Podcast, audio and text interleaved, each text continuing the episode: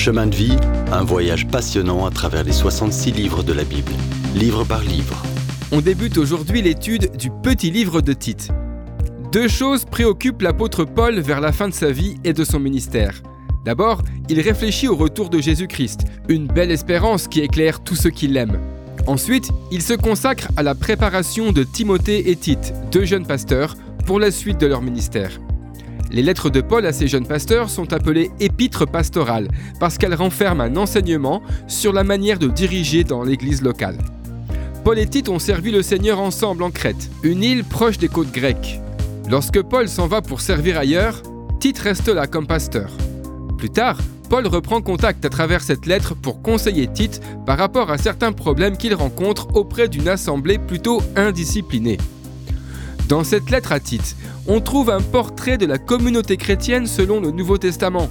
Dans l'idéal, l'Église doit être disciplinée, doit annoncer et enseigner fidèlement la parole de Dieu et doit pratiquer de belles œuvres.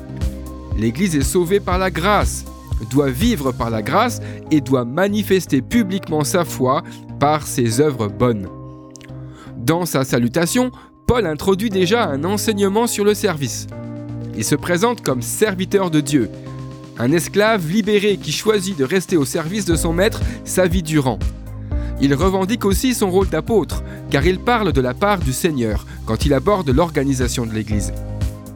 Cette lettre à Tite souligne que ce qu'on croit au sujet du Seigneur Jésus révèle quelque chose d'important. Pourquoi cette épître à Tite insiste-t-elle là-dessus? Parce que certains crétois détournaient la grâce de Dieu. Ils raisonnaient Si je suis sauvé par grâce, je suis libre de vivre comme je veux. En réalité, si on est sauvé par la grâce, cette grâce nous donne envie de vivre une vie pure, de résister au péché, parce que notre motivation est de plaire à Jésus. Vous ne pouvez pas vous servir de la grâce de Dieu comme excuse pour pécher. Si vous croyez pouvoir compter sur la grâce pour vous sauver, tout en vivant dans le péché, il est probable que vous ne soyez pas sauvé du tout. Le salut par grâce produit une vie transformée.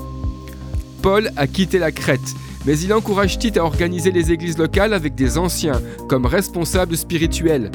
Ces anciens sont un don de Dieu pour l'Église. Ils doivent être mûrs, physiquement et spirituellement. Pour bien prendre soin du peuple de Dieu, ils doivent être de bonne réputation, désireux de faire la volonté de Dieu, ni coléreux, ni sujets à une dépendance quelconque, ni tyranniques, ni avides d'argent. Un ancien est quelqu'un qui accueille les autres, qui aime ce qui est bien, serviable, sage, juste, maître de soi, et qui s'abstient de tout ce qui déplaît à Dieu. Il doit comprendre et enseigner la parole de Dieu, aider les autres à l'appliquer et combattre les fausses doctrines. Les Crétois avaient très mauvaise réputation, comme menteurs et paresseux, rebelles aux choses de Dieu. Mais le Seigneur a fait de grandes choses dans la vie de beaucoup qui se sont tournés vers Christ et qui ont été transformés. Notre façon de vivre est très importante. Quand notre cœur est changé, notre vie révèle ce changement. La foi qui sauve produit une vie juste et pure.